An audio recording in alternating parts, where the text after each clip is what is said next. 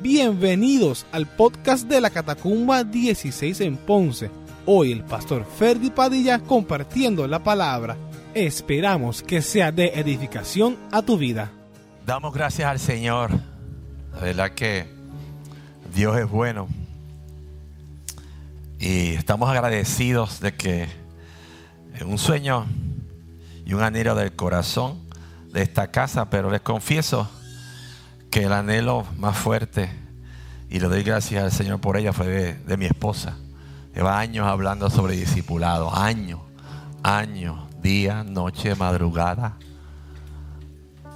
Y lo adoptó como se adopta un niño. Eh, era un tema diario, ha sido un tema diario. Y nos gozamos de, de que usted decida ha decidido aprender más de la escritura. Enriquecerse Para, esos, para estos tiempos en los cuales vivimos y conozca al Dios que usted cree. Porque es difícil conocer al Dios de la Biblia si no conocemos la Biblia. Pues entonces nos inventamos nuestro Diosito y nosotros ayudamos a nuestro Diosito. Pero el Dios de la Biblia no necesita ayuda. Así que esperamos que, que cada domingo, cada, cada vez que nos reunamos al discipulado, seamos más. Seamos más. La costumbre natural, carnal, es que seamos menos. En todos lados las cosas comienzan, pero nosotros vamos a declarar que aquí no va a ser así. Aquí vamos a hacer más. El mundo necesita gente que tenga una fe firme, pero una fe en la palabra. Y que en los momentos difíciles pueda traerle una palabra de aliento que solamente la Biblia la puede dar. Una palabra que es eterna. Amén. Así que damos gracias al Señor. Él sabe que aquí al lado nuestro hay canastas. Aquellos que no pudieron traer su Biblia, visita, nosotros prestamos la Biblia, le pedimos encarecidamente, ¿verdad? Que no use su celular mientras está aquí. Eh, si lo usa, póngalo en modo avión. Y si usted bajó la Biblia, pues en modo avión usted puede, para evitarle la tentación de que cuando surgió un mensajito usted quiera, ¿verdad? Y por amor al pastor que también se distrae cuando lo ve usted haciendo... Amén. Ahí están las Biblias, no se preocupe, la puede venir a buscar, la devuelve. Y también a todos aquellos que se recibieron la bendición de que le presten un lápiz, por favor. Va a sonar una alarma si usted traspasa esa puerta con el lápiz. Aleluya. Aleluya. Mire, Hoy vamos a hablar un poquito sobre el libro de Judas. Judas, el hermano de Jesús, dice la escritura que era el medio hermano, ¿verdad? De Jesús. Eh, vamos a hablar de ello, un libro eh, interesante en un momento histórico de la iglesia. Y más interesante aún quién lo escribió y por qué lo escribió. Aunque esas cosas, eh, uno dice, eso pasaba en esos tiempos, pero en estos tiempos Mucho de, de lo que habla este libro lo vamos a estar viendo y se está viendo. Pero hoy solamente quiero hablarles de herramientas que nos da este libro y que nos motivará, nos debe motivar a disipularnos más. Nos debe motivar a conocer la escritura, ¿verdad? Eh, conocer a Dios, intimar con el Espíritu Santo para que para que usted utilice la escritura para bien, no para juzgar, sino para bien, para bendecir. Porque el que pasa juicio es otro. Es nuestro Señor el que pasará el juicio, ¿no? Pero utilicemos la escritura para cambiar nuestras rutas, cambiar nuestro camino y ver que hay alternativas para todos nosotros. Así que abramos en el libro de Judas.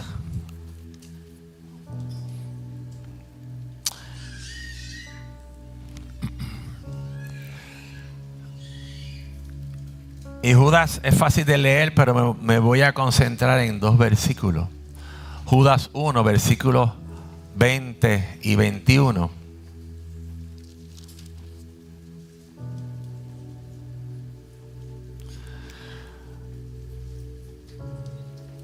Pero vosotros, amados, edificándoos, edificándoos sobre vuestra santísima fe, orando en el Espíritu Santo, conservaos en el amor de Dios, esperando la misericordia de nuestro Señor Jesucristo para vida eterna.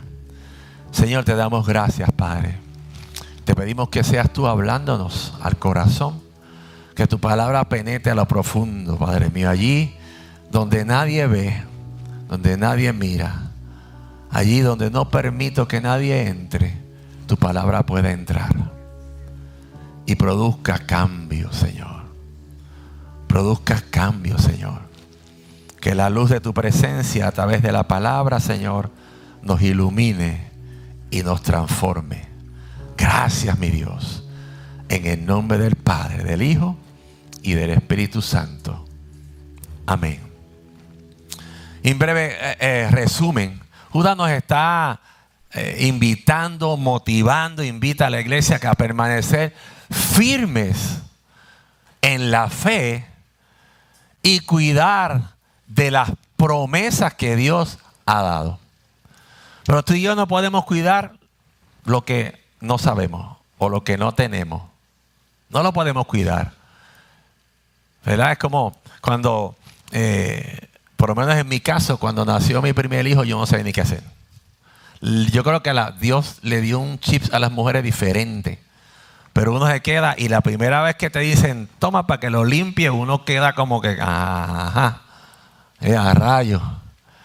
Y cuando nos lo dejaban, la primera vez que te lo dejaron cuidando mientras la mamá iba a hacer gestiones afuera. Era Señor, que no llore, que no esto, que no aquello.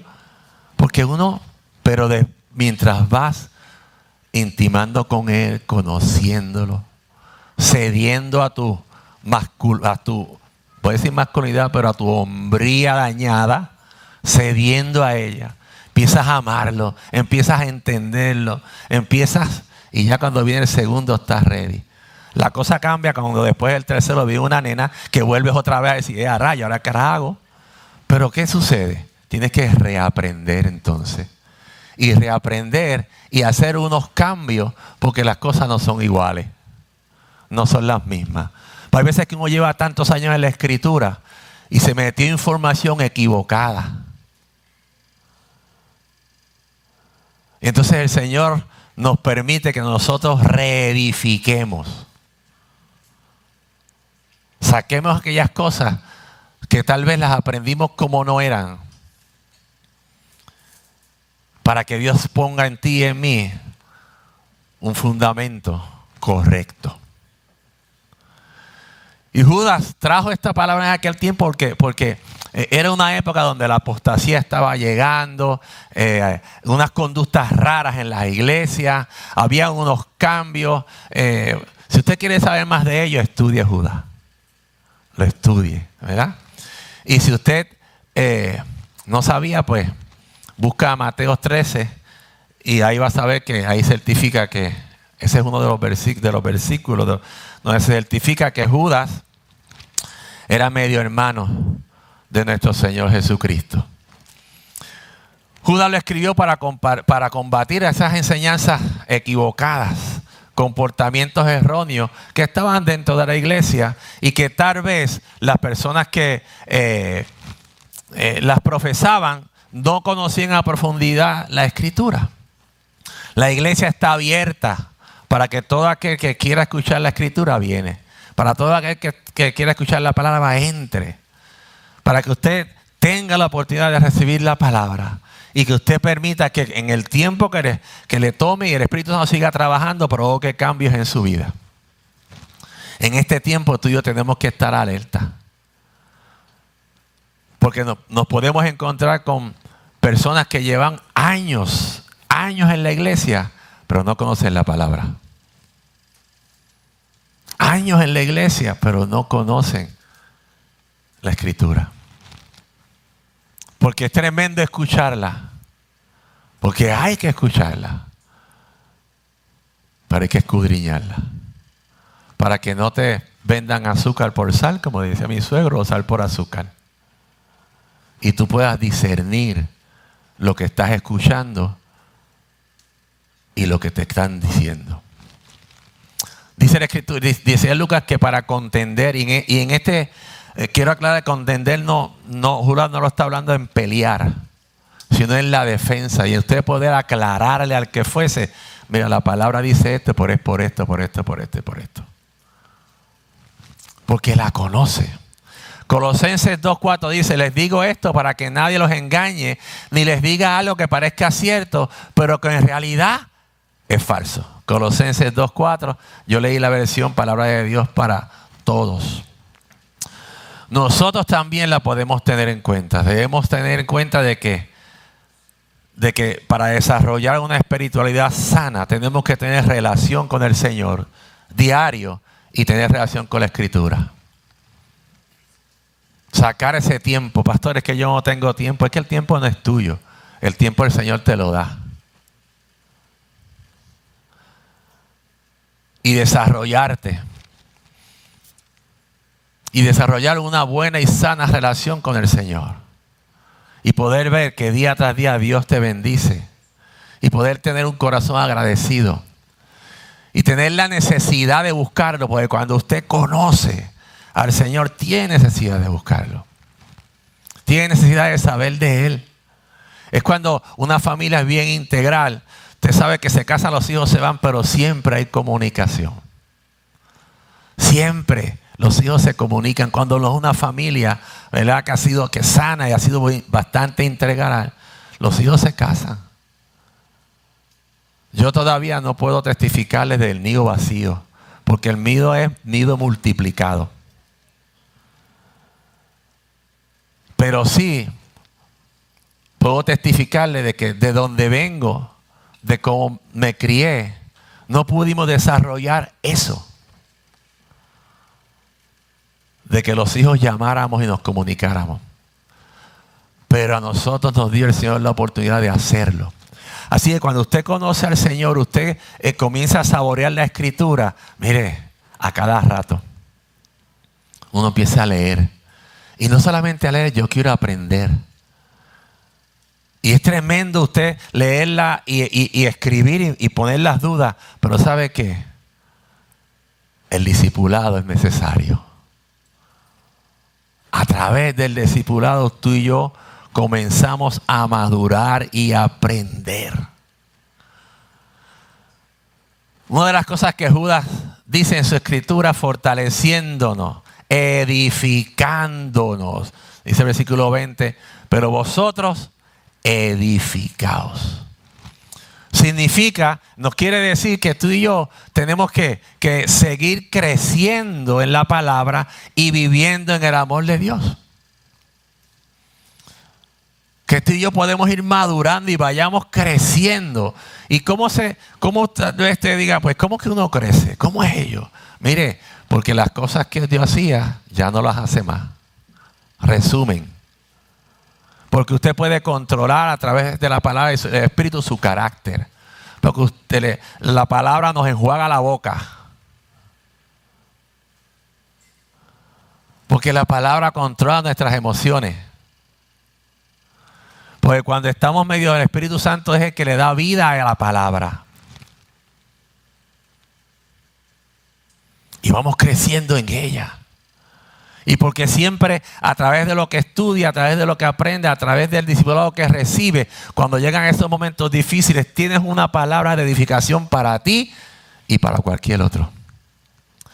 Y porque cuando la palabra comienza a hacer efecto en tu vida, aquellos que te conocen dicen, algo diferente está pasando allí.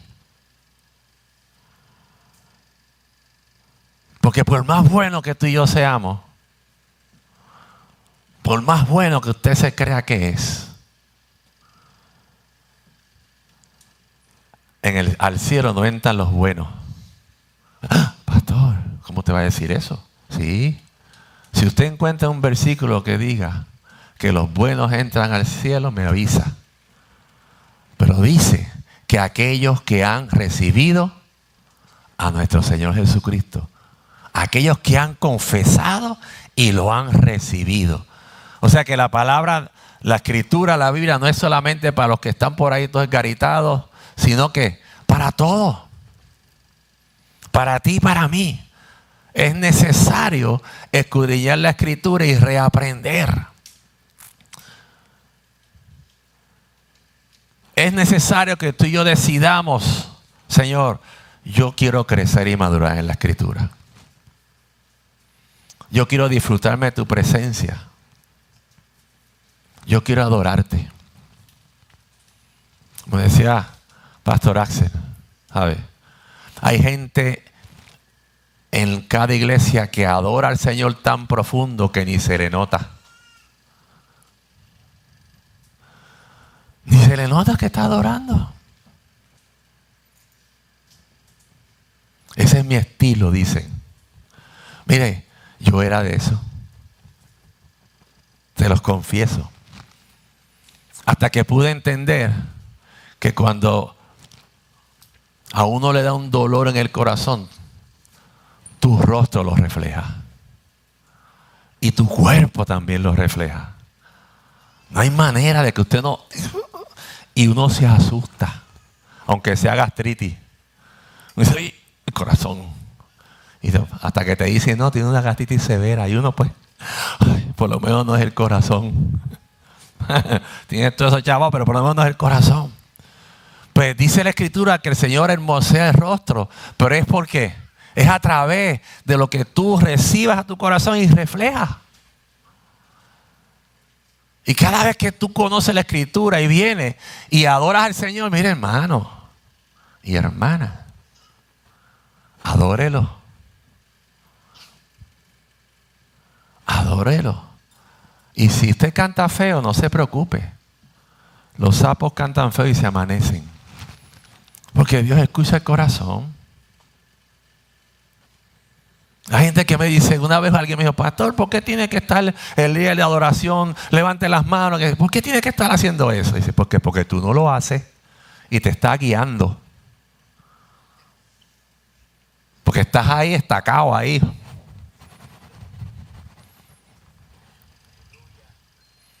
Y mientras estamos adorando, hay dos o tres, mira, sentados. Se le olvida que hoy domingo yo puedo celebrar todo lo que Dios me dio en la semana. Que hoy estoy aquí porque Dios me guardó la vida. Eso se le olvida. ¿Sí? Y lo triste es que llega a sus trabajos el lunes. ¡Eh! ¿Cómo estamos, hermano? ¿Qué? Vamos a trabajar. Y el gozo está con César. Pero con Cristo. Y yo los veo. Porque sí estoy hablando de los que están aquí. Pero esta es una casa que queremos reflejar a Cristo. Queremos reflejar a Dios. Queremos hacerlo. Y si a usted le cuesta hacerlo, acérquese a mí. A mí me costaba. Y lo primero que tuve que hacer fue pedirle perdón al Señor. Porque ¿tú sabes por qué me costaba? Porque tenía pecados ocultos. Y yo no brinco mucho como mi esposa y decía esto, pero por lo menos, eh, mire, está ahí. Y si David danzaba, yo no sé si danzaba bien también, pero yo dije, por lo menos mi pasito va a estar ahí. Pero yo, como decía mi abuelo, estaca no soy. Así que le invito a que escudriñe la escritura para que cuando pueda llegar y venga, Señor, tú me guardaste. Aún de lo cabezón que yo soy o cabezona que yo soy, tú me has guardado. El discipulado es necesario, no para la iglesia, no para el grupo, es necesario para ti y para mí. Ponerlo en la agenda. ¿Para qué? para que, como dice Judas, poder reedificar y fortalecernos. La palabra es para ello. Segundo, el versículo 20 dice, en la santísima fe. Lo que nos quiere decir es que nuestra fe no es terrenal. No es terrenal. Nuestra fe es celestial. Pero para que sea celestial, yo tengo que conocer al Señor. Porque hay gente que tiene una fe en algo cuando usted lo pasa por la escritura dice, no sé. en realidad no sé si Dios te pueda conceder eso. Porque va contrario. Significa que tú y yo somos responsables de nuestro crecimiento. Que debemos crecer en el fundamento de la verdad. Y Cristo es la verdad. Y su palabra lo testifica. Es buscar crecer mediante la palabra a través de la escritura por medio del discipulado. Y como dijimos en estos días, va a estar escuchando esto Discipulado, discipulado. ¿Sabe por qué? Porque la venida del Señor se acerca, aunque usted no lo crea. Y si usted es de los que piensa que hace dos mil años están hablando esto, pues estamos dos mil años más cerca. Pero en estos días hablaba con alguien que me decía, ya yo, y la calor ha aumentado. Y esta calor y que si el niño, y que si la niña, y que si el, el joto de no sé de dónde. Digo, pero espérate, espérate, si es que la escritura dice que el sol calentará hasta tres veces mayor. Y tenemos unas calores interesantes. Y los meteorólogos han dicho, este va a ser el verano más fresco que vamos a tener. Y uno dice, ay, ¿estás equivocó? Yo no le estoy diciendo que viene mañana pasado, pero pongámonos las pilas. Para que cuando vengan esos momentos usted y yo estemos listos. Yo encontré un video que lo puse en mi página de un individuo que sobrevivió al cáncer por varias y hace un video diciendo, me volvió a dar el cáncer. Ya no hay tratamiento para mí. Pero tengo que decir, digo, tengo que decir que conocí primero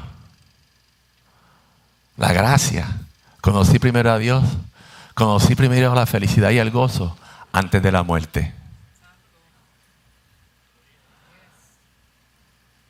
Antes de la muerte.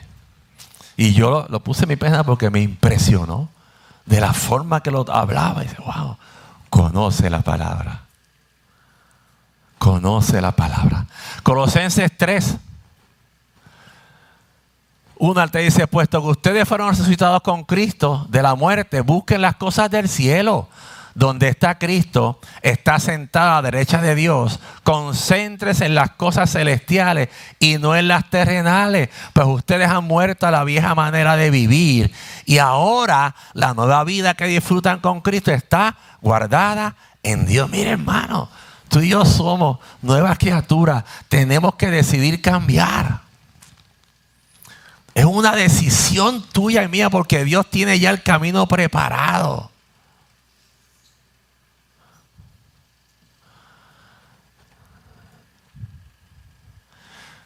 Yo aprendí hace mucho tiempo un refrán del profeta Ito Hernández, que usted puede llevar el caballo al río, pero no lo puede obligar a beber.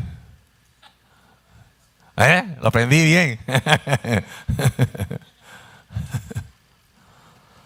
Hermano, el río está. El espacio está. Usted tiene que decidir tomar. Usted tiene que decidir llegar usted tiene que tomar decisiones diferentes. Porque si hacemos las cosas igual, el resultado siempre será el mismo. El mismo. Y el Señor nos dio una fe que crece por medio de la oración, por medio de la escritura, por medio del conocimiento del Señor. Y cuando vienen esos tiempos difíciles, usted puede saber que de ahí usted tendrá bendición a la larga. Dice Hebreos 9:28 y también Cristo se sacrificó una sola vez para perdonar los pecados de muchos. Él vendrá por segunda vez pero ya no para ofrecerse por los pecados de la gente, sino para salvar a los que esperan su venida. ¿Esperamos tú y yo la venida de Cristo en realidad? O nos unimos para decir, Señor, tardate un poquito más. Tengo unos planes.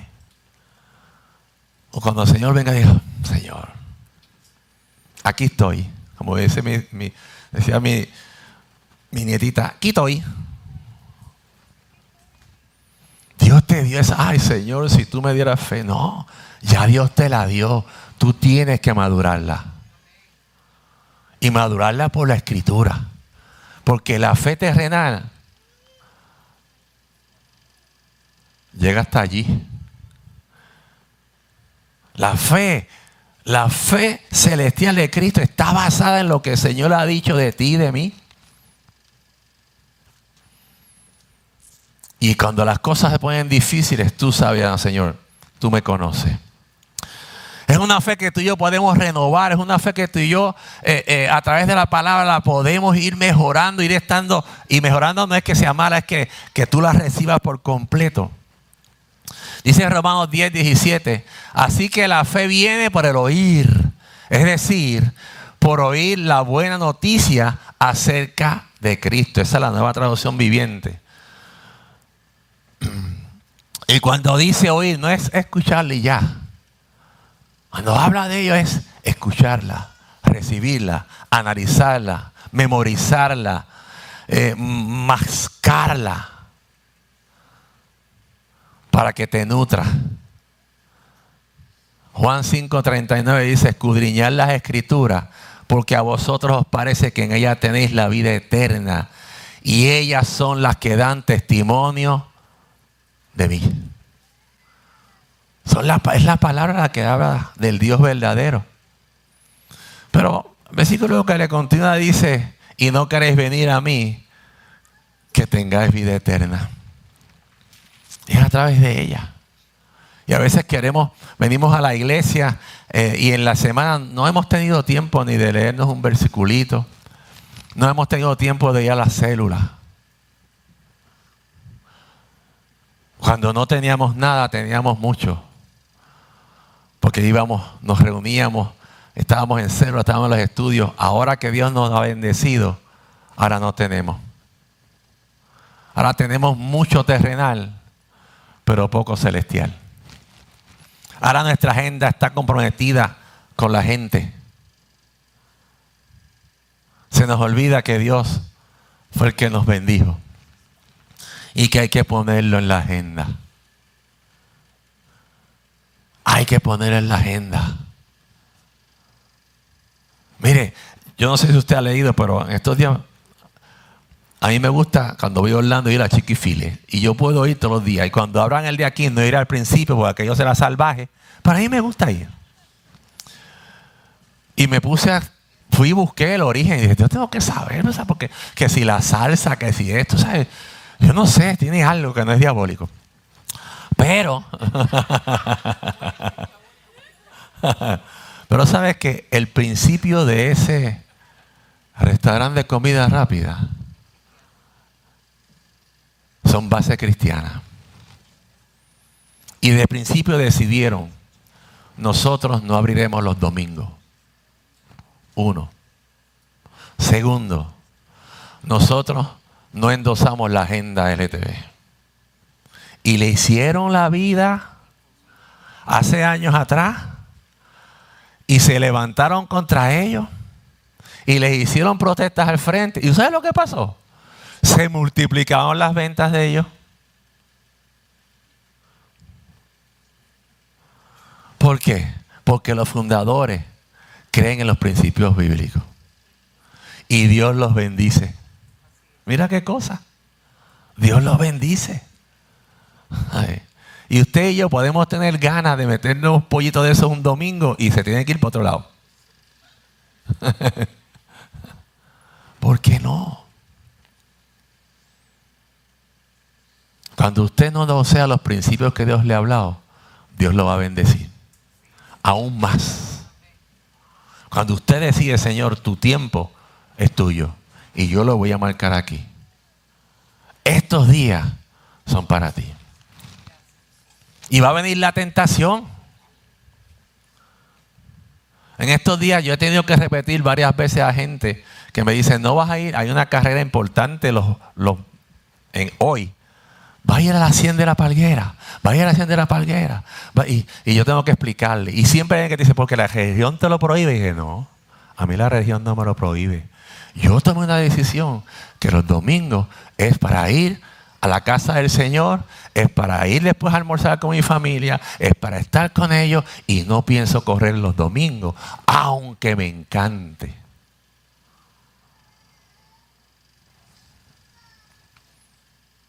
Pero es una decisión que tienes que tomar. Y Dios nos ha bendecido. Dice Hebreos 11:6, pero sin fe es imposible agradar a Dios, porque es necesario que el que se acerca a Dios crea que le hay y que es galardonador de los que le buscan. Busca al Señor, ponlo en tu agenda. No cedas. Siempre va a aparecer algo. Siempre va a aparecer algo. También puse algo, y pido perdón si alguien se ofendió y lo vio, en mi página, que habla sobre las excusas para no congregarse. Si usted no, búsqueme. y les pido perdón si alguien se ofende cuando lo vea, pero ¿sabe qué? Es cierto lo que leí, lo que vi. Y lo saqué de un chat cristiano. Porque hoy en día nosotros tenemos demasiadas razones y el Señor tiene que entenderlas por los cuales yo no lo voy a buscar. Pero a Dios no le interesa ni tu razón ni la mía. Le interesa que tengamos relación con Él. Es una fe con certeza, Hebreos 11. Y certeza significa plenitud. Certeza significa plena certidumbre, plena confianza. Que sepamos, Señor, donde estoy yo no esperaba estar, algo está pasando, pero yo creo que tú me has de sacar de aquí porque yo estoy haciendo tu voluntad. Es una fe que sabe esperar. En Isaías 40, 31 dice, en cambio, los que confían en el Señor encontrarán nuevas fuerzas, volarán alto como las águilas, con alas de águila, correrán y no se cansarán, caminarán y no se fatigarán. Esta versión dice, no se desmayarán. La fe en Cristo, cuando usted la pone a funcionar, nos resta, suma y multiplica. Y si usted no me cree, póngala a funcionar. Y después me dice. Es una fe con convicción. En Hebreos 11.1 y es la que nos, dice, mira, yo estoy convencido de esto. Yo estoy convencido de que Cristo murió, resucitó y viene a buscarme. Y por más que tú busques, no me vas a convencer de lo contrario. Yo estoy convencido que Dios me ama. Y por más que tus situaciones que me pasen, no voy a cambiar de ello. Porque mi fe está basada en lo que dice la Escritura y en la relación que he tenido con Él los hijos comienzan a desarrollar una, una confianza en los padres, ¿verdad? Sea la que fuese, por la relación que tienen con ellos. No únicamente porque los engendraron. Van creciendo y van confiando. Y van confiando que papi que mami pueden. Que pueden resolver. Que saben. Saben que les ama por el trato que tuvieron. Saben que están ahí por el trato que han tenido, por lo que han vivido con ellos. Usted aprende a entender que Dios le ama por la relación que usted tenga con Él, porque Él está abierto para que tú la tengas. Romanos 8, 24 al 25 dice, porque es, porque en esperanza fuimos salvos, pero la esperanza que se ve no es esperanza, porque lo que alguno ve, hay que esperarlo. Si esperamos lo que no vemos, con paciencia lo guardamos. Voy a leer otra versión. Recibimos esa esperanza cuando fuimos salvos. Si uno ya tiene algo, no necesita esperarlo. Pero si deseamos algo que todavía no tenemos, debemos esperar con paciencia y confianza. Romanos 24, 25. Cuando tú tienes esa fe, esa certeza, sabes que, que puedes esperar aquello que no has visto. Que sigues trabajando para eso. No es que estás allí, bueno, yo lo voy a esperar. No. Haces tu parte. Hay cosas que mi esposa y yo estamos viendo que no esperábamos ver que uno las tenía ahí y uno dice, wow, ¿cómo será esto?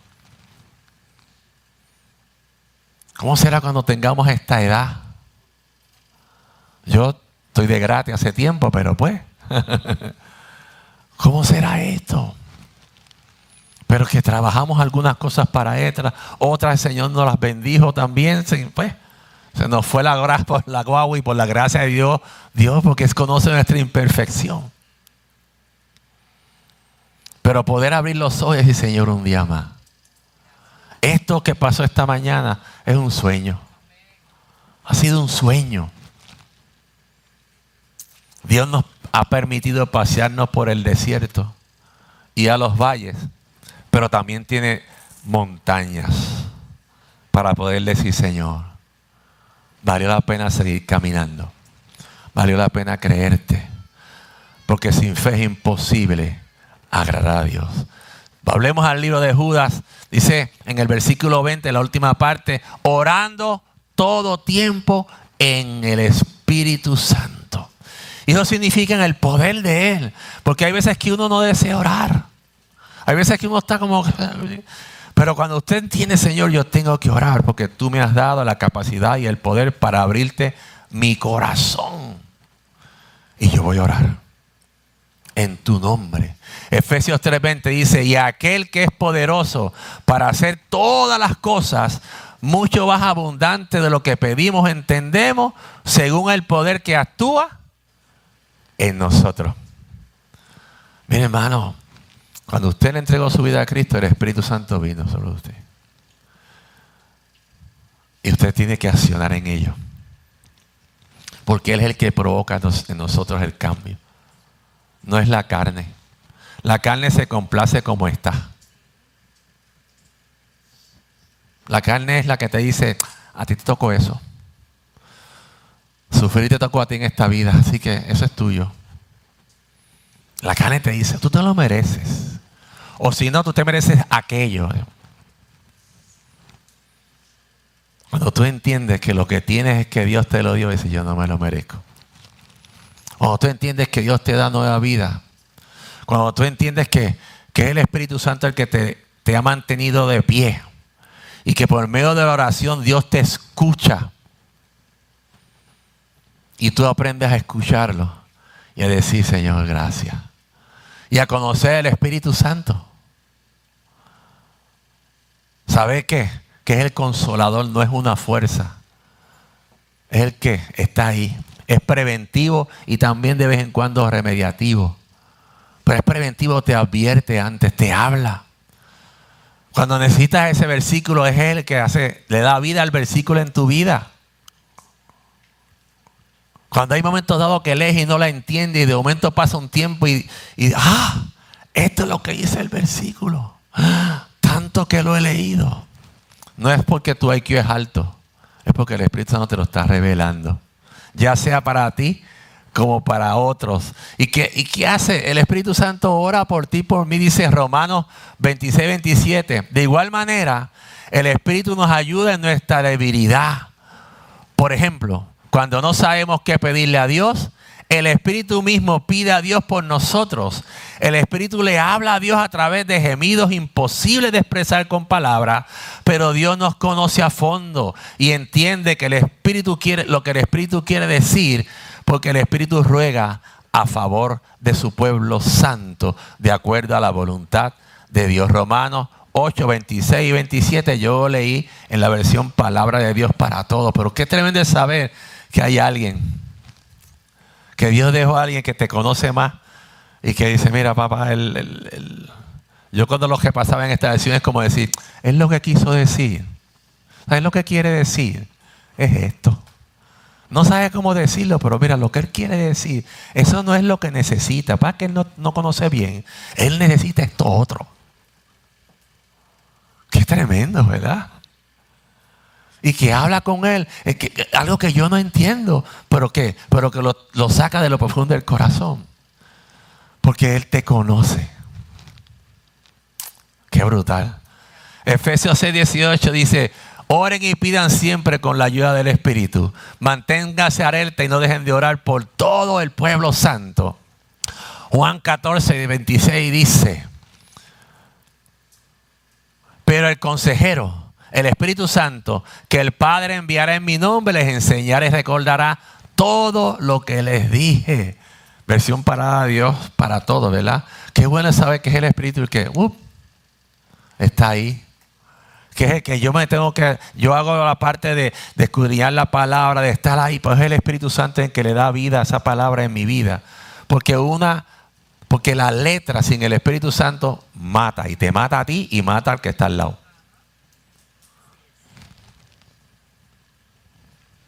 Porque la letra sin el espíritu es juicio sobre el hombre. Pero cuando la letra está sonada por el Espíritu Santo, es pasión para que la gente se convierta. Es ello. Y es pasión para que tú también te transformes. Y Señor, yo no estoy bien. Hoy me levanté hecho un porterhouse, una chuleta bien grande así, y necesito que me transforme. Necesito, choco con todo el mundo, hasta con las nubes, juzgo a todo el mundo, nadie es bueno. Yo soy el más bueno y la gente no me soporta. Pues no sé cómo es eso, ¿verdad?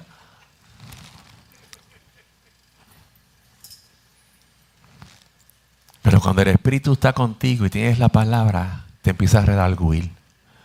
Ay, esto que estoy pensando no es correcto no está bien. Yo sé que no estoy donde quiero, pero voy de camino. Yo sé que no tengo lo que quiero, pero Dios sabe que tengo lo que necesito.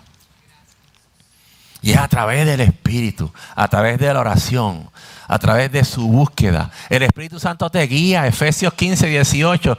No se emborrachen, porque, porque así echarán a perder su vida mejor llénense del Espíritu Santo. El Espíritu Santo tiene poder y lo quiere desarrollar en ti. Primera de Juan 3:22, recibiremos de Él cualquier cosa que le pidamos porque obedecemos sus mandamientos y estamos haciendo lo que a Él le agrada.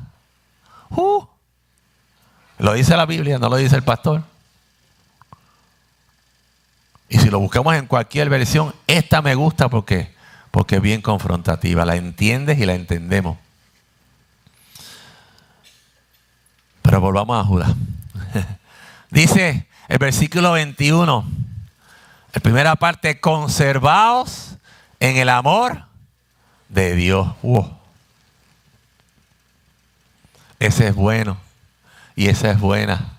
En el amor de Dios, cuando yo veo a, a veces uno ve a alguien que dice, Señor, o te lo lleva o te lo mando. Me robó el gozo.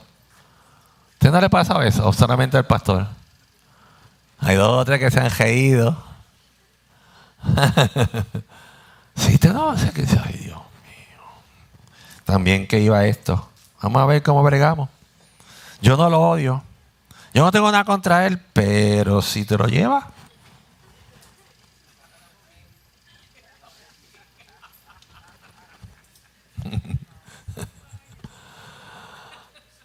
Conservados en el amor de Dios significa guardarse, protegerte, llenarte de la palabra, para que en esos tiempos donde tú sabes que no vas a reflejar el amor de Dios, como has guardado tu corazón, tu respuesta está sazonada con la palabra. Que lo que quieres es, dice, no Señor, le voy a dar testimonio. Le voy a dar testimonio. Y no es, eh, no es, no es de aprobación. No es que estés aprobando conductas, pero es que estás mostrando que hay una manera diferente de vivir y que en Cristo se puede cambiar. Y que en Cristo está. Hay promesas que tal vez uno tiene que, y sueños que no se han cumplido. ¿Sabes qué?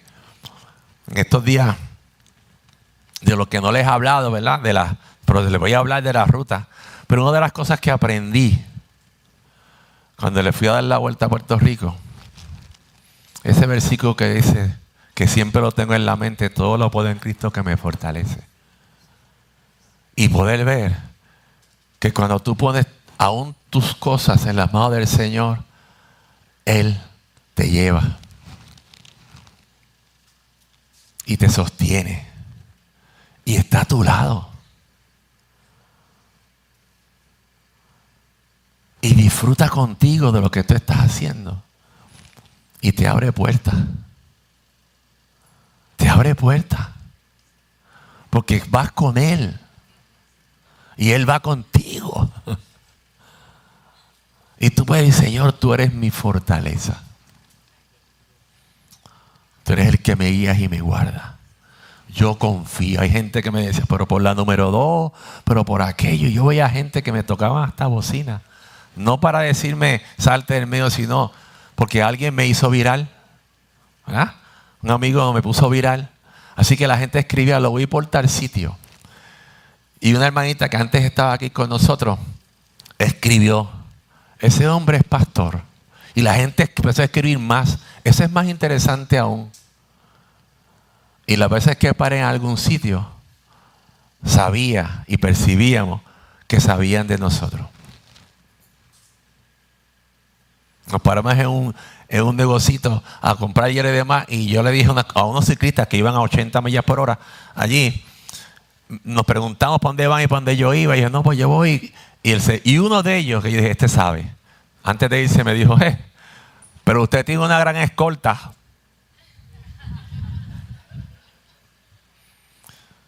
Dios pone a sus hijos en lugares. Y usted puede caminar en confianza si sabe que Dios está abriendo la puerta. Guárdate. No te contamines con las cosas del mundo. Contamínate o llénate de la palabra. Porque Dios te guarda. Juan 15, 5 dice, yo soy la vid, vosotros los pámpanos. El que permanece en mí y yo en él, lleva mucho fruto, porque separados de mí, nada podéis hacer. 5, volviendo a Judas esperando la misericordia de nuestro Señor Jesucristo. Y eso significa esperando su venida. Hay veces que vivimos en Cristo como que si Él nunca viniera. ¿Verdad? Hebreos 12, 14 dice, traten de vivir en paz con todo el mundo y tengan una vida libre de pecado. El que no tenga una vida dedicada a Dios no podrá ver al Señor. ¿Cuántos esperamos al Señor? Pues entonces, aquellos que esperamos, debemos estar dispuestos día a día a aprender, a disipularnos. Usted ha ido al aeropuerto y se encuentra con compañías que tienen el letrero de una persona que van a buscar. ¿Verdad? ¿Tú sabes por qué tienen el letrero? Porque no lo conocen. Usted y yo, ¿conoceremos a Cristo cuando venga? ¿Cómo lo podías reconocer? ¿O nos pasará como los, los fariseos y el pueblo, que se paseó entre ellos?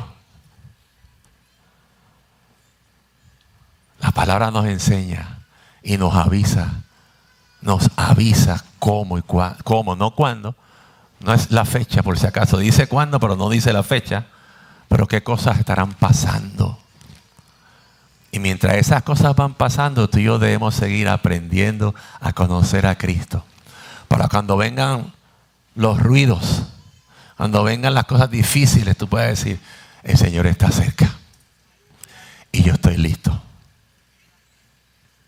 Y yo estoy listo. Por eso es esencial el discipulado, por eso es esencial discipular, por eso es esencial aprender. Y sabes que por último, o penúltimo, porque en Él está la vida eterna, Judas 21, última parte. En Cristo está la vida eterna.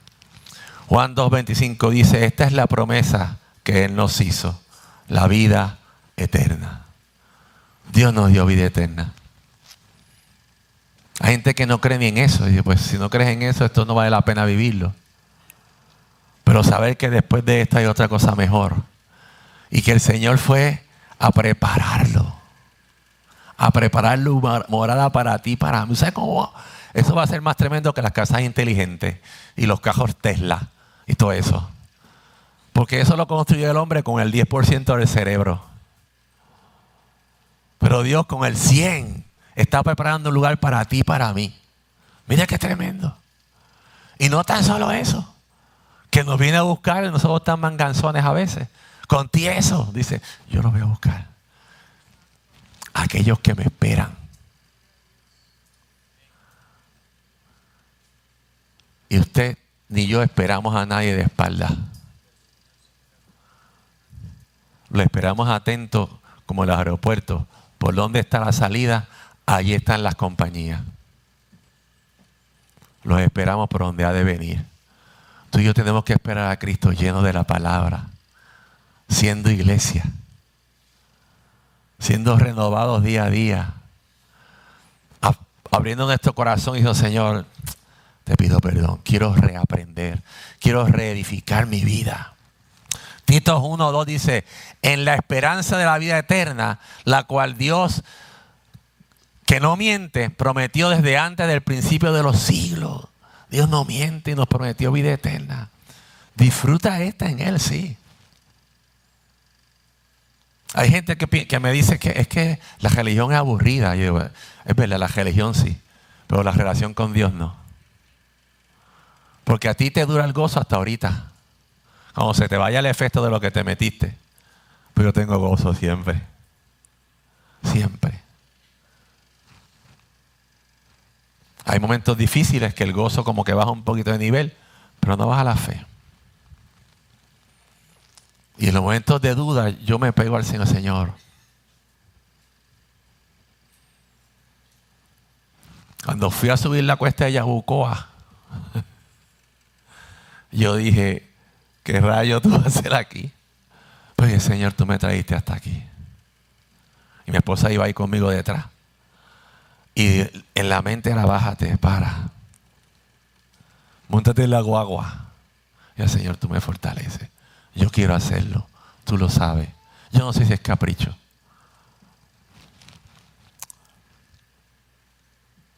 Y me pasó uno por el lado y me dijo, te espero arriba.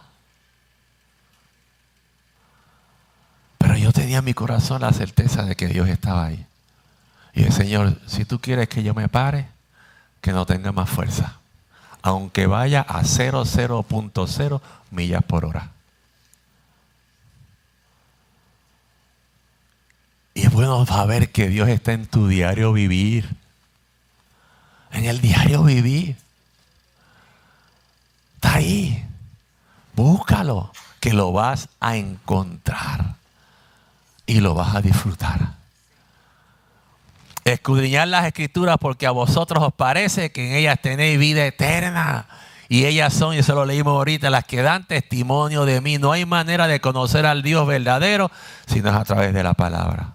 Judas nos anima y nos alienta que debemos ubicarnos en el lugar correcto con la gente correcta, en el tiempo correcto, aprender de su palabra, ser discipulado y discipular, conocer al Dios verdadero. Y la única forma es por medio del conocimiento de la escritura. Conocer la escritura nos libra de la apostasía. ¿Y qué es esto? Dice un diccionario que se compone de dos cosas. Fuera de, fuera de, apo, fuera de, y a colocarse y exponerse en un lugar incorrecto. Teniendo ya una base, teniendo ya eh, eh, eh, principios bíblicos, decides irte a otro lugar. Pero también la escritura dice que era mejor no haberlo conocido cuando estamos en ese lugar. Podemos estar en la iglesia, podemos venir todos los domingos, pero nuestro corazón debe estar en otro sitio, en otro lugar, por falta de renovarnos. Los peores accidentes en las fábricas suceden no de los nuevos. Los nuevos están atentos a lo que pasa. Son los que llevan años, que se descuidan y cometen los errores. A veces en Cristo hay gente que, que envejeció en Cristo y no maduró. Y sus acciones no son de gente madura. Son de un espíritu viejo y mañoso. Y decir, Señor, renuévame. Renuévame. Necesito que me renueve. El apóstata no le redarguye no congregarse, porque se siente en el derecho. El que es renovado, Señor, yo tengo que estar allí. Yo quiero renovarme. Algo tú tienes para mí hoy. Amén. Nos ponemos de pie. Hay muchas cosas que tú y yo podemos sacar de toda la escritura. Y tal vez esta palabra fue fuerte. Pero los tiempos están fuertes, hermano.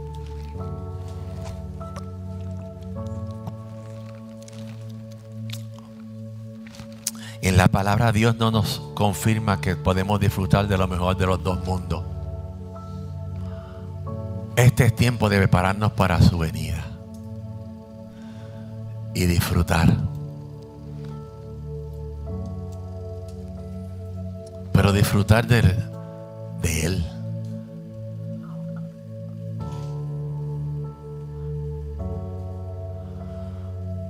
Ni usted ni yo sabemos cuándo Cristo viene. Pero si usted analiza lo que está pasando, todo lugar hay algo que nos está diciendo. ¿Usted no le ha extrañado que en Ponce está lloviendo todos los días?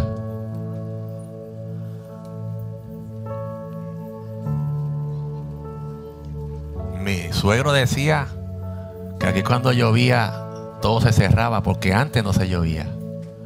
Y ahora, en estos días llovió sin nubes.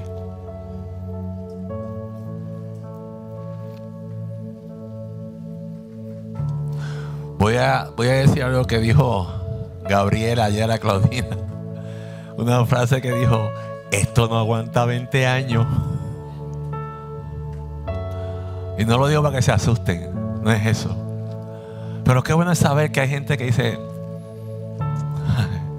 Dios nos está inquietando, nos está alertando para que arreglemos las cosas que no están arregladas, para que nos arrepintamos de las cosas que no están bien para que nos renovemos. Porque Él no viene a destruirnos. Él dice que viene a buscar a los que los espera. Y esperarlo en el Señor. Tenemos que tener las cosas en orden. Tener la maleta lista. Señor, mi maleta está lista. Ya no tengo, espérate. No. Y encontrarnos en ello. Cuando usted y yo vamos a viajar, y ahora más que salen cara las maletas, usted va buscando qué es lo que se va a poner. ¿Qué necesito para este viaje? Porque usted si va para Alaska no lleva traje de baño.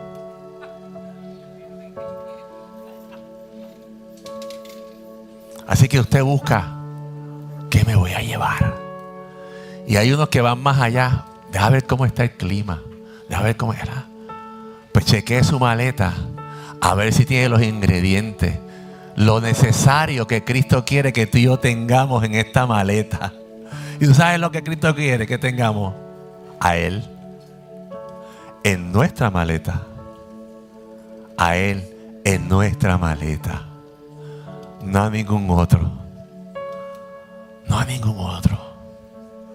Señor, te damos gracias. Gracias por tu palabra, mi Dios. Pero sobre todo, gracias por tu amor. Gracias, mi Dios, porque tú conoces nuestro secreto.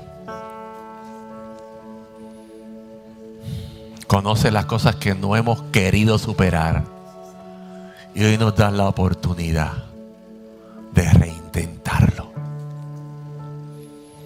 Gracias, mi amor, Señor, porque tu amor no lo podemos explicar, pero lo podemos vivir. Podemos vivir en tu amor, tu gracia y tu misericordia. Mi Dios, te pedimos, Señor, que podamos accionar a tu palabra, Padre. Que podamos accionar a ella, Señor. Que anhelemos ser discipulados y ser reedificados. Los que llevamos años en, el Evangelio, anhelemos, Señor que ponga fundamento nuevo, Señor. Que expandas el conocimiento, Padre mío. Y que quites aquellas cosas, Señor, que las recibimos equivocadas. Porque no dan buen fruto. Porque tu palabra da un fruto que se multiplica.